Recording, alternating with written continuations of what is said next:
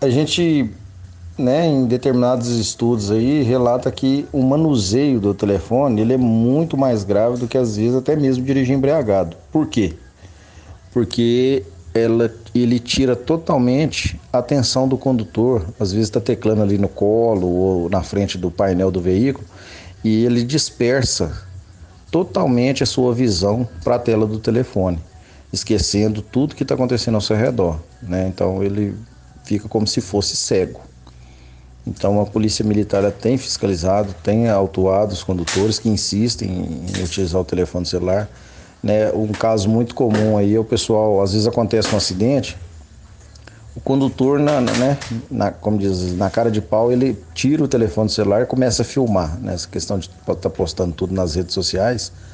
Então é muito perigoso. A gente autua também nesse tipo de situação.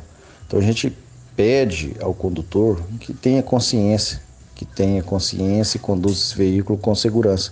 Porque não é só a vida dele que ele está colocando em risco, são a vida de outras pessoas que estão na via também.